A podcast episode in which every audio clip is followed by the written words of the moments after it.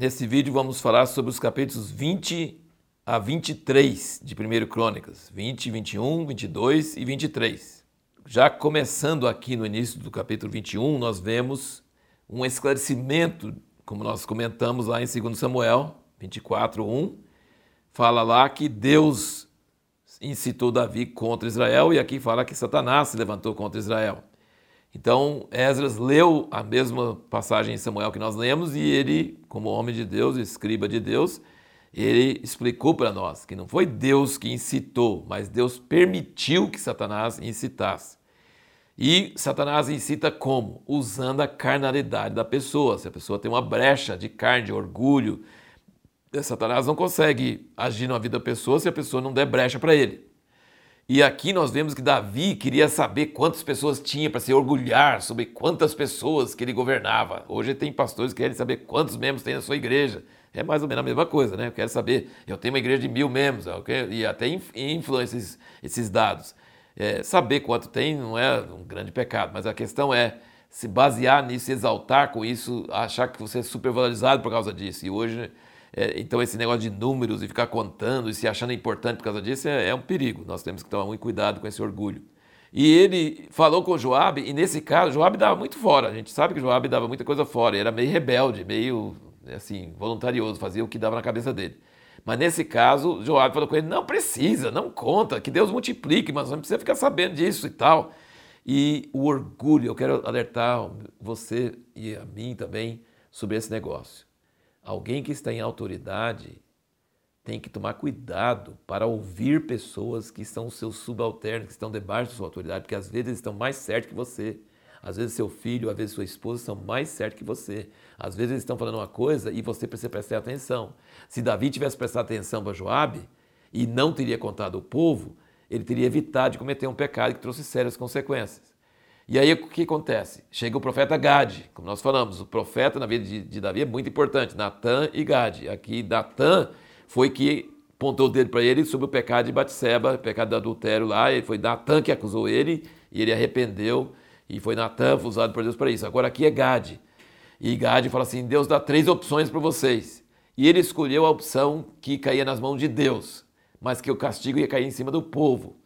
Mas sabe por que, que Davi escolheu esse, esse castigo? Porque os outros dois seriam é, cair nas mãos de homens. E Davi não confiava em homens, já tinha sofrido demais a mão de homens. Então ele falou: Eu quero cair nas mãos de Deus, porque eu sei que Deus tem misericórdia e ele pode, ele pode aliviar isso.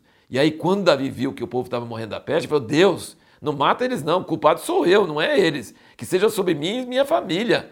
E aí Deus suspendeu, então Deus teve misericórdia. Então ele caiu nas mãos da misericórdia de Deus e confiou na misericórdia de Deus e isso aconteceu. E aí o que aconteceu? Gade falou com ele: vai lá e sacrifica lá na ilha de Ornã, que é exatamente o local do templo de Salomão, no Monte Moriá, onde Abraão ofereceu Isaac. Era o lugar certo, é o lugar que Deus ia escolher para. E quando Davi viu que ele sacrificando lá, ele pagou um preço exorbitante, pagou um preço caríssimo, porque não, o cara falou que ia dar para ele, falou: "Não, não quero nada de graça, eu quero oferecer para Deus algo que me custe". Aí ele fez o sacrifício lá e Deus respondeu ele. E agora nós temos três lugares. O, a ilha de Ornã, onde Davi sacrificou e viu que Deus respondeu, ele passou a sacrificar só lá. A tenda onde estava a arca, perto da casa de Davi, lá em Jerusalém mesmo, mas em outro lugar da cidade e o tabernáculo de Moisés, que estava em Gibeão. Agora, em vez de dois lugares, tá, tem três lugares.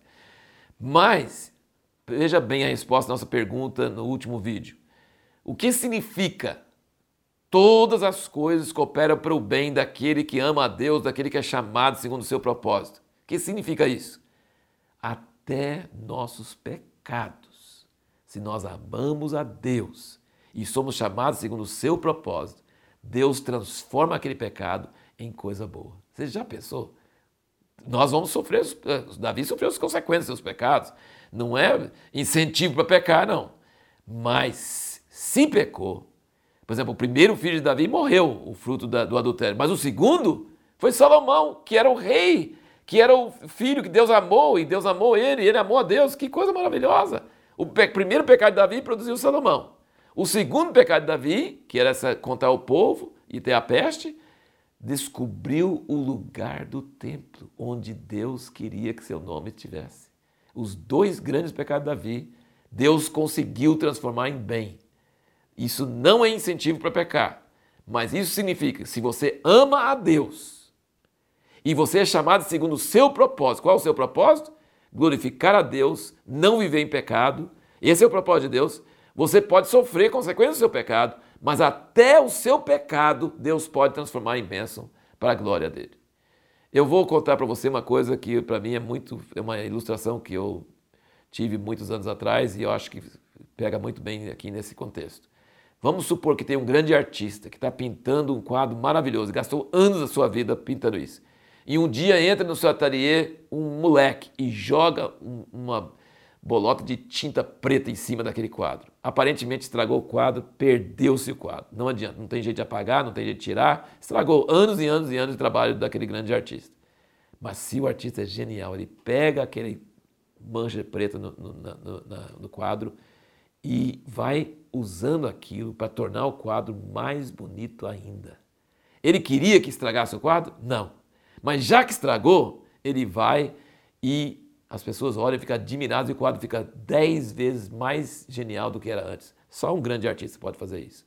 E Deus criou o mundo e o pecado entrou, estragou o mundo que Deus criou e ele vai fazer uma coisa muito melhor do que se não tivesse tido pecado. Deus é assim.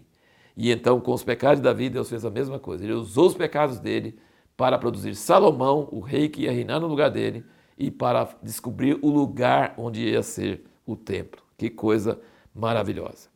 Uma outra coisinha muito importante entender que quando Davi fala assim, eu estou morando em casa de cedro e a arca de Deus está em, em tenda, Davi conseguiu descobrir que Deus estava mudando a estação, mudando a fase do plano dele. Desde Moisés até essa época, o tabernáculo estava em tenda, que é uma coisa móvel e temporário. E Davi falou assim: não, não vai mudar mais, não vai ficar andando mais, não vai ficar peregrinando mais, não precisa ficar desmontando e montando. Agora é casa de cedro. Eu moro em casa de cedro. Deus também precisa morar numa casa de cedro. Então ele entendeu que o plano de Deus estava passando de uma fase para outra fase. E você vai ver isso no capítulo 23, aqui no versículo 25, ele diz: Pois Davi disse: O Senhor Deus de Israel deu repouso ao seu povo e ele habita em Jerusalém para sempre. Também os levitas não terão mais de levar o tabernáculo e todos os objetos pertencentes ao serviço do mesmo.